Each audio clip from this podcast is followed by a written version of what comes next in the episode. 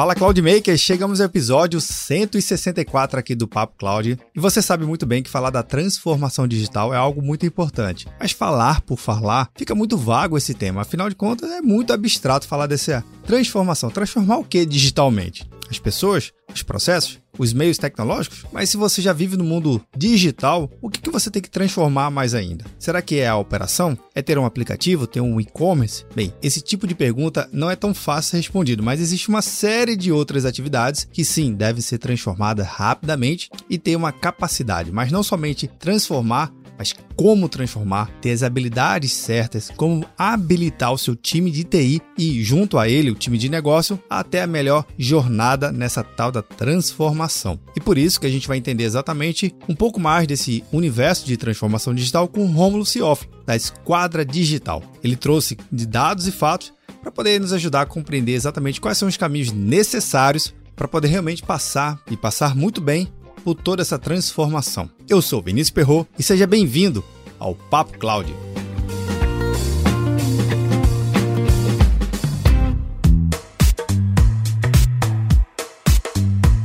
Aproveitando falando sobre transformação digital, você também deve se preparar muito bem para a sua transformação digital da sua carreira, na é verdade? De nada adianta você ter os melhores cursos, os melhores treinamentos na área técnica, mas na hora de uma seleção e recrutamento, você não saber o que falar, você não saber se vender exatamente e se posicionar. Por isso que a gente criou uma série específica para poder te ajudar exatamente nesse momento tão ímpar e tão crucial na sua carreira, a sonhada entrevista de emprego, junto com o time da Shark IT Consultoria. E o podcast tem o mesmo nome, Shark IT Podcast. A ideia é justamente trazer dicas práticas para você se posicionar melhor ainda no momento de seleção e recrutamento. Como, por exemplo, o que vestir, o que não vestir, o que perguntar e o que não perguntar durante uma vaga. Será que eu posso pedir, de repente, um detalhe melhor sobre o, valor daquela vaga? Ou até mesmo, será que home office, trabalho híbrido, trabalho presencial, enfim, será que eu devo perguntar isso no momento da entrevista? Quais são as outras perguntas necessárias para eu já estar afiado?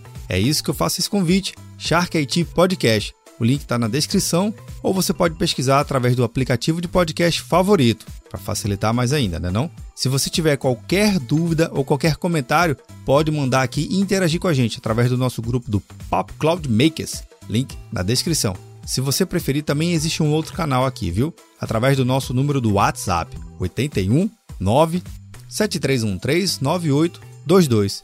Bora lá para o nosso Papo Cloud?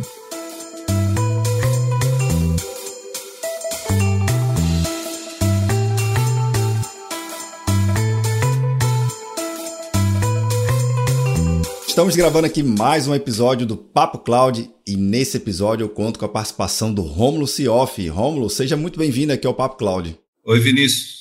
Obrigado aí pelo convite, pela oportunidade. Eu que agradeço muito a sua presença, Rômulo. E Rômulo, a gente vai falar no nosso episódio hoje sobre uma das coisas que mais a gente tem visto nos últimos anos, que é a tal da transformação digital, o engajamento do usuário, ajudar ele a romper algumas necessidades. Mas antes, que a gente queria poder conhecer um pouquinho da sua história e a história também um pouquinho da Esquadra, por favor. Pois então, Vinícius, eu, eu sou engenheiro de formação, esse ano estou fazendo 40 anos de formado, eu me reputo assim uma pessoa privilegiada ter feito escola toda é, pública e consegui entrar na Universidade Federal de Minas, onde eu fiz engenharia elétrica.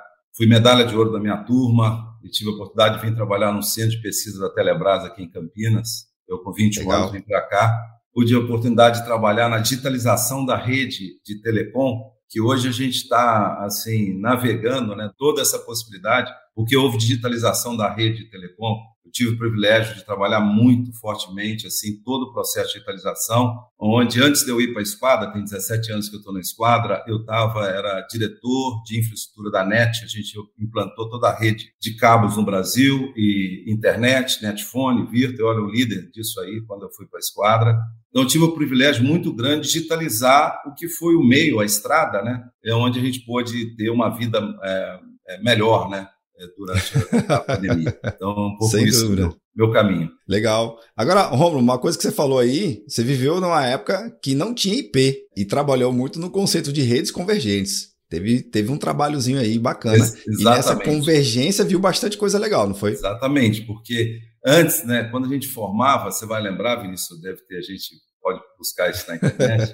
o telefone fixo era um objeto de desejo. A gente saía, Sim. comprava o plano de expansão, ficava meses pagando, né? Um valor assim quase de um carro. E aí tinha esse projeto na época de 80, né? Ainda no regime militar no Brasil, onde a gente fez um projeto de fazer uma central digital e onde a gente já tinha essa ideia de mesclar voz, dados, imagem na mesma plataforma, e a gente fez isso. O produto está pronto até hoje, o Trópico RA, se a gente puder olhar na internet aí, uma plataforma aberta, convergente, de todos os serviços. de oportunidade de participar do zero, né, desde o início nesse projeto. Fiquei 10 anos nele, né, antes de eu mudar para outras áreas, e entender o que, que é o, toda a parte de inovação, toda a parte aí do, da digitalização, né, em redes convergentes. Né? Então, foi uma experiência muito rica, eu participei muito ativamente. Antes da internet, a gente criou a estrutura da internet.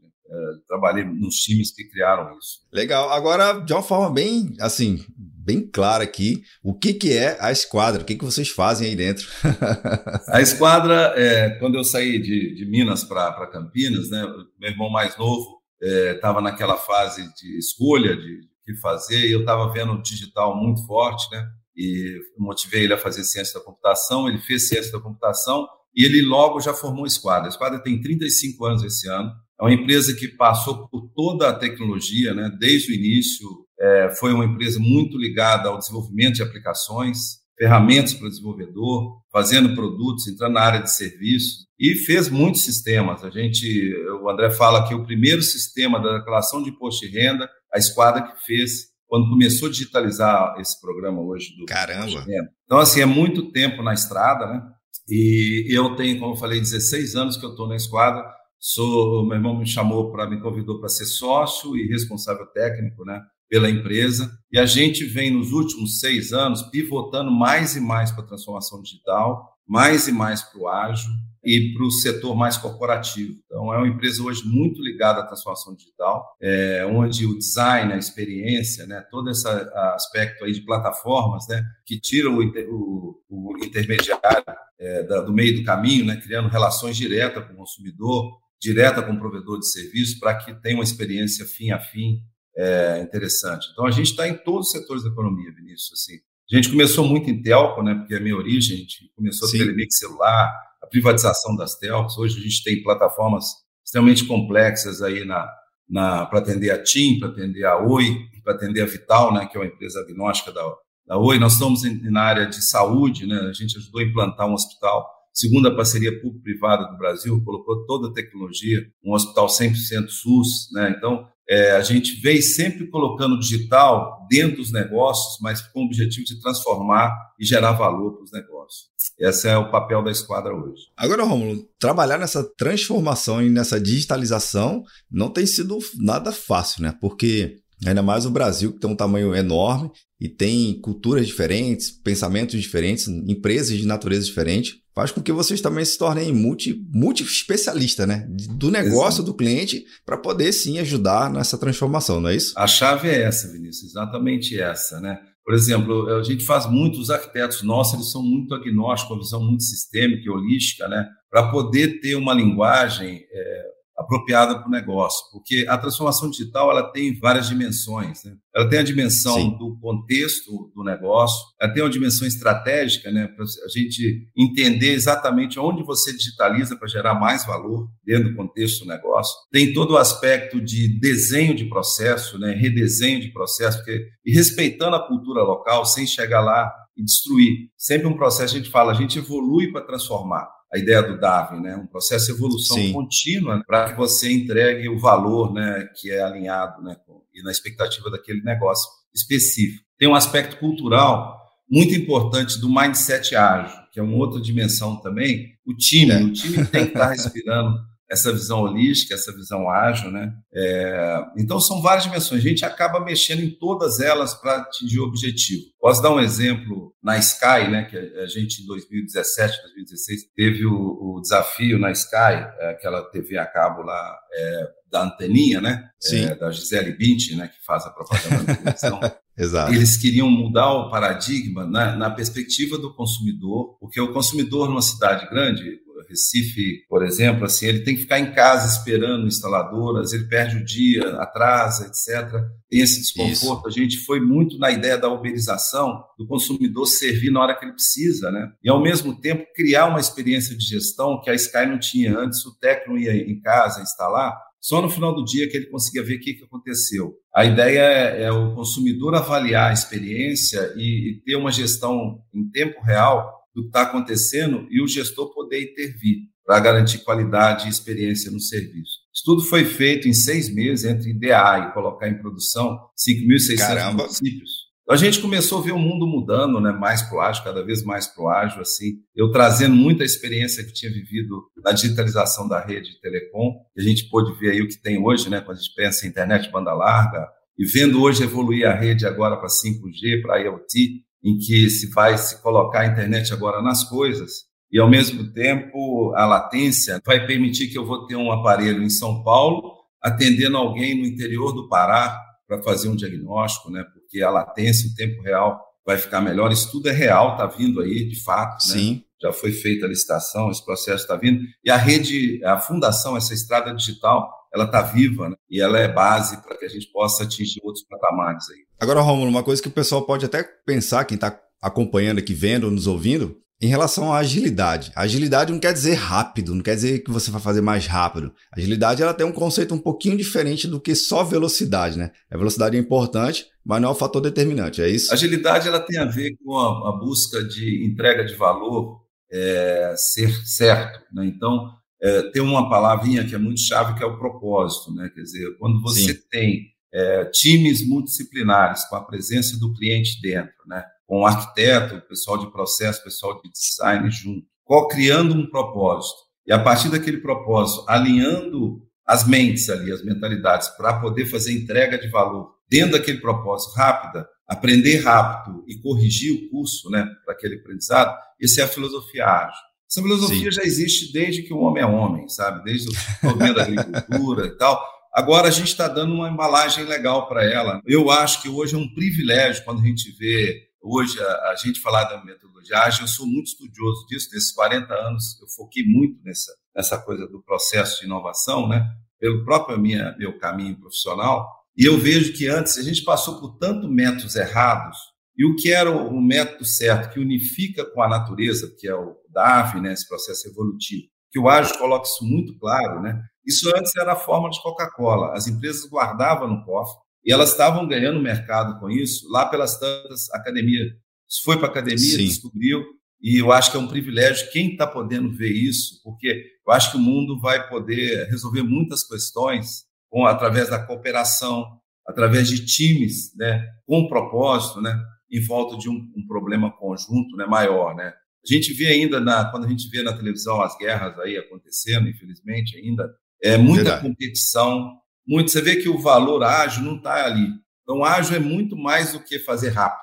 É toda uma cultura de evolução e de transformação. Então, mas que tem a ver com times multidisciplinares, com muita inclusão. Então, assim, não depende da cor, da origem, Sim. depende de pessoas conectadas a propósito. E propósito alinhados ali para que as mentes se, se conectem e, tenham um, um trabalho. A gente já fala muitas vezes no dia a dia que não tem nada que produz mais é, com pessoas querendo, pessoas com visão, querendo fazer. Eu acho que é, é, é o grande indício de transformação. Então, o ágil ele vem valorizar isso aí de uma maneira muito definitiva, na minha visão. Romulo, pegando até a sua visão em relação a esse tema, como é que você tem, então, percebido a mente do gestor brasileiro aqui quando você fala justamente sobre esse tema? É ainda um paradigma a ser rompido ou não? O mercado já está com um nível de maturidade um pouco melhor? Para aceitar isso e incorporar. Queria que você pudesse compartilhar um pouco dessa visão. A indústria é, aqui no Brasil é um pedacinho do que acontece em todo o mundo. Então não é uma coisa específica. A gente também tem clientes fora do Brasil, a gente percebe isso, que é todo um processo de educação em que o gestor aqui ainda tem indústrias que já tem já compreenderam melhor isso e tem indústrias que estão muito ainda no início, né? Muito competição, muito departamento, muito comando-controle, é, que são, vamos dizer assim, antídotos da filosofia ágil. Né? Então, eu acho que tem, inclusive do nosso ecossistema, né, nós hoje nós somos, tem a esquadra core, tem uma, uma, uma, incubadora, a gente tem uma, uma, grande incubadora ali também com a gente, e nós contratamos algumas verticais, somos sócios de algumas verticais, tem uma vertical que é de ágil, chama ARC. A ARC ela é especialista, quando eu tenho que fazer uma profundidade, uma profundidade maior de transformação cultural, a gente chama ARC. São consultores especializados em mudar o mindset do gestor dos times para essa visão mais ágil. É, eu concordo com você que isso é um desafio enorme, porque é um desafio da educação. As pessoas Sim. ainda veem muito no modelo departamental, não tem a visão ecológica. Né? A gente vê o que acontece quando a gente vai para a sociologia, vê, agora a gente está começando a cair a ficha do combustível fóssil com impacto na natureza, etc. Né? A, a visão ágil é uma visão holística, né? uma visão ecológica, né? uma visão com inclusão, com cooperação. Então, esses valores todos são colocados é, em xeque. Mas é baby step, não, também não tem como você mudar organicamente uma visão. Né? Sim. Então, é um, é um desafio que é parte da transformação digital. Se você olhar a transformação digital como um API ou como um, um, um aplicativo de celular, você está assim, tornando uma forma mecânica de ver o problema. Ele, ou no caso, botar um monte de post-it na parede, né? É, ou então post-it na parede, que é outra, outra história também. Ou só as palavras, né? Então, um, é um negócio mais profundo que as palavras. Então, assim, tem atitude, né? tem comportamento, tem segurança psicológica, aprender com erro, tem, tem toda, todas as dimensões humanas que elas estão também dentro do, da cesta do, do ágil. Né? Sim. Então, essa cultura tem, ela, é, ela tem que ser trabalhada desde o dia um. Começou o jogo, começa já o embate cultural, num bom sentido, porque vai, vai transformar. Eu acho que não, tem lugares que você tenta fazer a transformação digital, ela não acontece por questão da, do, do mindset da gestão, que não está com o ambiente propício para que a, a, a, o digital entre no coração do negócio, né? gerando valor. Então, eu não, coloquei um aplicativo lá, coloquei uma ferramenta, um novo RP, um SAP lá, coloquei lá, já resolveu. Eu acho que tem mais, mais coisa além do que isso. Né? dentro desse mindset. Eu acho que a palavra-chave que você cita aqui para gente, Rômulo, é o ecológico, né? Porque fazendo o estudo da palavra obrigatoriamente, é algo que está tão integrado, tudo, os processos, os departamentos, que não, é, não, é, não são é, departamentos isolados, pelo contrário. São coisas integradas que conseguem entender a visão do todo. Você falou também da visão holística. Hoje, vamos dizer assim, o principal bicho que você acaba encontrando aí é na área de TI ou mais na área de negócio? Esse embate, essa falta de visão sobre como integrar as coisas, como... Eu, eu acho que o mais difícil é o lado, tanto que eu reforcei ali, é o poder, né? Sim. Pessoas alinhadas com o propósito para fazer mudar a realidade. Hum. É mais o lado humano. Acho que a fundação humana, ela passa a julgar, é, tem um papel muito importante na mudança e na transformação digital. Agora você citou empresas é, aqui no Brasil e fora. Esse embate também é mais fora, mais dentro. Faz um paralelo também para a gente um pouquinho disso. Eu vejo que é, é uma questão, a gente vê é, que é uma questão universal esse problema. Ah. É, a mão de obra especializada hoje que sabe transformar, ela é cada vez mais valiosa, porque a pessoa que sabe julgar em qualquer campo, como você falou, os negócios são diversos. Você pega o Brasil, né? Essa complexidade enorme aqui, quase que um continente aqui. É, a pessoa que sabe chegar na, em qualquer empresa, se juntar a qualquer time e poder criar um ambiente, uma, uma narrativa e um, uma infraestrutura para que se é, comece um processo evolutivo, para se transformar, e pivotar o negócio né, na direção estratégica, né, que muitas vezes se quer. Agora, fazer é outra coisa, né, e aí a esquadra se coloca no fazer, porque o fazer você também tem que respeitar a cultura local. Sim. Quando você chega dentro de um, de um negócio, eu dei o exemplo da Sky, mas eu posso dar exemplo de, da seguradora Potencial, que a gente ajudou a pivotar, hoje é uma das maiores insurtechs do Brasil. Ela está fechando um ano corrente com quase um bilhão de faturamento. Caramba! Isso é um dado aberto, né? E ela, a gente pegou ela bem no início, ela tinha uma modalidade de seguro, hoje ela é plural. Ela atende várias modalidades de seguro. Ela começou com seguro garantia, hoje já tem seguros para pessoa física, de residência, de N, N seguros, numa plataforma digital que ela não tinha, a gente construiu junto. Primeiro, esse trabalho você não faz sozinho. Você tem que respeitar a cultura e as dores locais. A partir dali é que se começa a criar a visão de propósito e começa a desenhar o para onde vai. Mesmo esse desenho meio tosco, já é possível a gente dar passo em direção a ele, né? Então, e aí se vai a transformação, onde a cultura ela é parte importantíssima dessa jornada. É, ali foi um exemplo extremamente vitorioso né, que a gente está tendo. Hoje a gente tem perto de 100 profissionais que trabalham lá dentro da seguradora, em todas as dimensões de tecnologia deles. Né? E para fora, é, a gente tem algumas experiências com a, a empresas multinacionais brasileiras, como a Ambev, né? E agora toda a programação da Copa do Mundo Ambev, a gente que está desenhando, está fazendo isso, os sites das cervejas do mundo inteiro, é, você vai deparar assim, é aquela coisa, o ser humano é o mesmo, né? Então a gente é é o mesmo. Então, assim, você pode deparar com pessoas que facilitam ou dificultam o processo de desenvolvimento, onde você tem times né, cooperando para fazer uma coisa maior. Então, acho que é, para mim é totalmente igual assim aqui é, não estamos sozinhos. não somos um bicho isolado. Não estamos sozinhos nessa jornada. Legal, o desafio é, é interessante. E o Brasil está bem. Quando a gente vê as empresas que estão decolando, né? Tem vários bons exemplos. Sim. O Brasil, acho que é uma oportunidade ali, olhando também a pandemia, mostrou de novo para a gente, nosso ponto forte, o agro, o alimento. A gente viu o SUS funcionando, a vacinação, a ciência, né? A gente e a, e a, e a infraestrutura digital aí de telecom feita aqui né, no Brasil, eu acho que ajudou muito a gente a estar nesse estágio aí do pós-normal chegando, né? A gente vê a China hoje com muita dificuldade, Xangai, você tem uma cidade muito maior que São Paulo, todo mundo preso em casa, com dificuldade de alimentar, nada no, no supermercado, assim, tá, onde foi parar aquela, aquela inteligência toda, né, que a gente viu no início da pandemia, não sei o que aconteceu, mas o Brasil, assim, demonstrou coisas muito interessantes aí, e uma antifragilidade, né, do nosso Sim. agro espetacular durante esse momento aí. Exato, o agro, mais uma vez, nos salvando aqui em vários momentos da nossa história.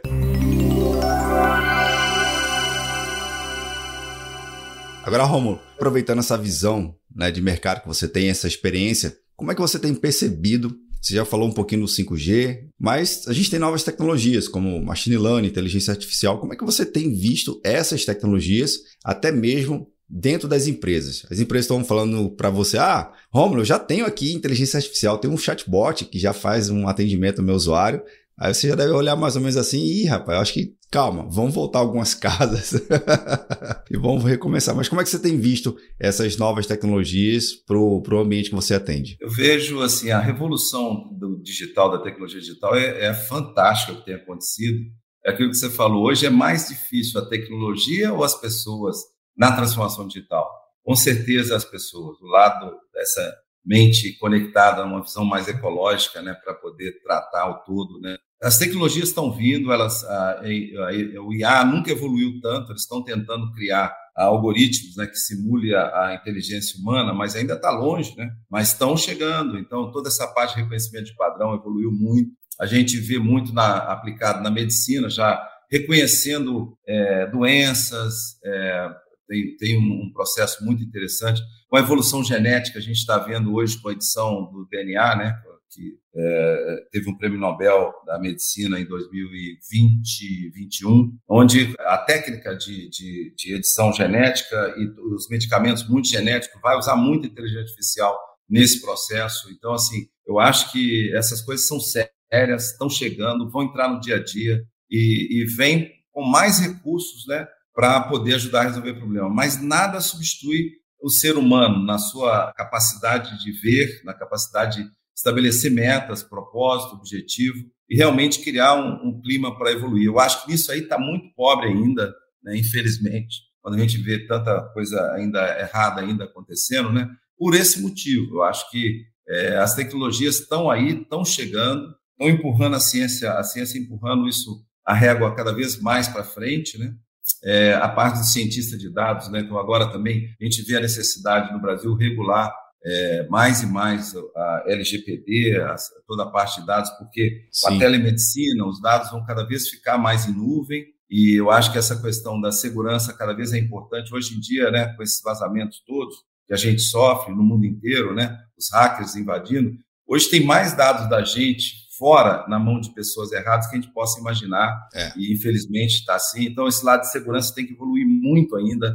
Essa questão de APIs, né, que é, um, que é a ponte do futuro né, para criar plataformas maiores digitais, além do cloud, é uma mega revolução. Está chegando aí toda a parte de, de desenvolvimento de APIs e, e, a parte de segurança de APIs. Eu acho que a, a, ciência vai fazendo o trabalho dela, né? mas eu acho que o ser humano também, acho que, voltando ao lado do mindset, né? precisa de progredir junto, né, para que a gente possa usufruir melhor dessas coisas todas. Né? As tecnologias existem, nunca foi tão farto, a gente nunca teve tanto hardware, tanta capacidade de processamento na mão. Só ver o que a gente tem de memória, de storage para guardar e-mails, é. vídeos. YouTube. Né? É um negócio absurdo, mas eu acho que ainda volta ao ponto aí da, da questão do mindset, né? Que ela está evoluindo, mas eu acho que também precisa de progredir para a gente poder gerar o melhor impacto para todos nós, para a gente poder ter uma vida melhor, mais feliz aqui na, na nossa existência. Né? Quem está acompanhando aqui já deve ter anotado várias dicas aí, que você está dando vários insights.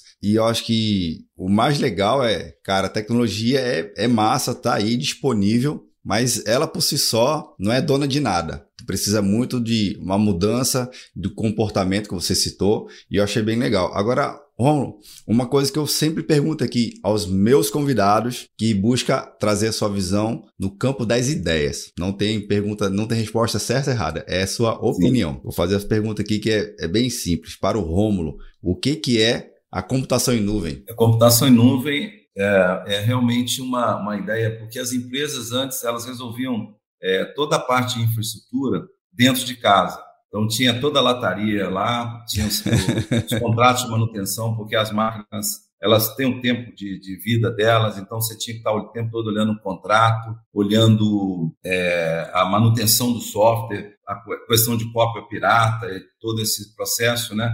E sendo que às vezes aquela empresa que está ali é um banco, ou é um hospital, ou é um varejo, um varejista, e desvia o foco. Então, eu acho que a arquitetura social, né, essa arquitetura de produtos e serviços, ela está aí já há milênios, né? mas ela ficou intacta com a pandemia, mostra assim como ela é agnóstica, como ela é antifrágil, é, essa estrutura de você transformar produto em serviço, de tal forma que você possa focar e tornar mais é, especialista na, no seu core. Sim. Então, a ideia de levar essa lataria toda para um lugar único, que está protegido com energia, com capacidade, com backup, com segurança, com gente olhando, monitoramento 24 por 7, e você, ao invés de trabalhar né, fazer esse trabalho, você terceirizar isso, como a gente terceiriza, por exemplo, a conta de luz, que ao invés da gente fazer a nossa hidrelétrica, apesar agora com a, com a, com a geração distribuída, a gente também está levando a geração solar para casa, mas já num outro paradigma, porque vai ter alguém me entregando isso, Sim. eu não vou preocupar com transmissão, com distribuição,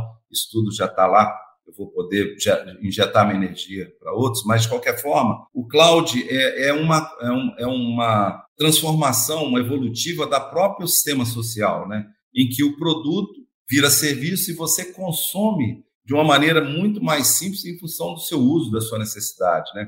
A gente vê, a TIM anunciou essa semana que 100% da lataria dela foi para a cloud essa semana, uma parceria com a Microsoft, com o Azure, né, com a plataforma de nuvem da Microsoft, ela migrou todos os sistemas dela para lá. O sistema de contrato de cliente, o sistema de financeiro dela, com segurança. Então, esse paradigma está sendo quebrado pelos bancos. Eu estou vendo o Itaú fazendo um movimento análogo disso.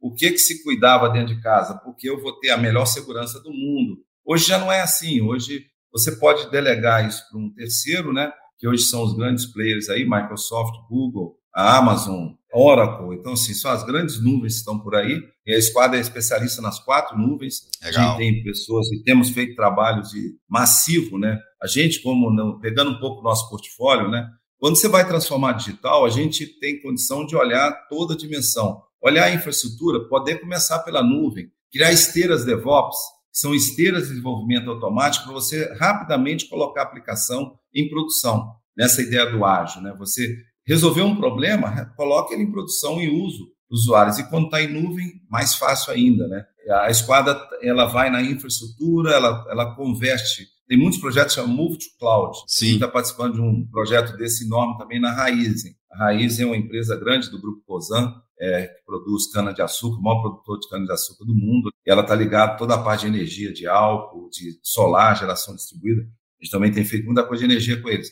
Então, a primeira coisa da transformação digital é mover para a nuvem. É um, é um passo da transformação tecnológica da transformação. Ela gera essa questão de, é, de botar o, você focar no que é importante para você e não estar tá preocupado com todo esse cuidado né, da, do hardware, do storage, né, dos contratos de manutenção, da supervisão. Então, você, você fica focando no seu negócio, você foca no seu dado, né? E inova, né? Não, sem dúvida. A gente tem visto aí muitos cases de sucesso com essa migração para a nuvem e eu acho que no Brasil a gente já tem a nossa primeira década de soluções em nuvem aqui no Brasil, pagando em reais e tudo mais, com data center aqui no próprio Brasil. E eu só tenho visto também que cada vez mais se trabalha no conceito de multi-cloud e Sim. também do, do pessoal hiperconectado ou ambiente Exato. híbridos. Eu vejo muito que o ambiente on-premise não vai morrer, né? Soluções locais dentro da casa não vai deixar de existir, mas existe uma complexidade maior surgindo, porque eu tenho que conectar o que está local, o que está na nuvem A, na nuvem B, na nuvem C, e como é que isso tudo se conecta? Mas hoje as esteiras, as esteiras de DevOps escondem essa complexidade também do negócio. É. Você tem esteiras multi-cloud como serviço Sim. que já faz isso para você e que ela vai ver onde é mais barato você colocar, porque como serviço tem competição, né, o storage, né, as máquinas virtuais e tal, você poder comparar em função do horário e ver o que é melhor para a sua aplicação naquele momento. A aplicação ela fica agnóstica ao hardware que ela está rodando. Então, ela são vai se colocar onde melhor atenda o negócio naquele momento. Isso que é o bacana. A, a Esquadra está envolvida com o cloud há muitos anos. 2008 teve um concurso da FINEP, né, que é um fundo de inovação do governo, e para fazer uma plataforma para cloud. Então a gente ganhou isso, a gente ficou em segundo lugar, pegamos um recurso de subvenção e criamos uma plataforma. Nós temos uma plataforma de cloud extremamente atual, muito da transformação digital a gente usa, chama Wings. Então assim, asas para Wings for Cloud. Então, a ideia é você entrar numa organização, de exemplo, por exemplo, da seguradora potencial. A gente modela desenho novo e automaticamente já cria o software para colocar em nuvem. Então, é uma plataforma que entra acelerando o processo de transformação digital em nuvem. É uma plataforma que tem sido uma vantagem competitiva muito grande nossa e que está viva desde 2008. A gente desenvolveu 2010 e começamos a colocar em vários setores da economia para fazer a transformação digital e levar as aplicações para a nuvem. Legal, legal. Bem, Rômulo, eu agradeço muito, adorei a visita aqui desse papo. Legal. Portas abertas, venha mais vezes compartilhar. Quem sabe a gente marca um episódio desse contando um case de um cliente bem legal. Você citou vários aqui. Sim. Quem sabe a gente marca aí com um cliente dando depoimento dele aqui também para passar que existe sim possibilidade, existe sim caminho de, dessa transformação. Hoje. Tem como fazer, é trabalhoso, né? Mas sai do outro lado.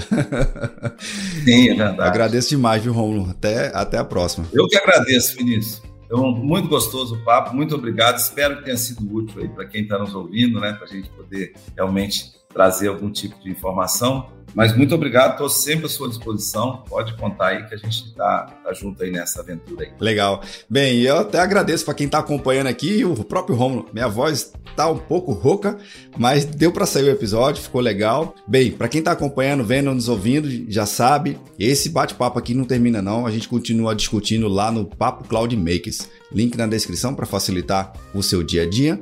Te vejo no próximo episódio. Obrigado pela audiência. E aí, tá na nuvem?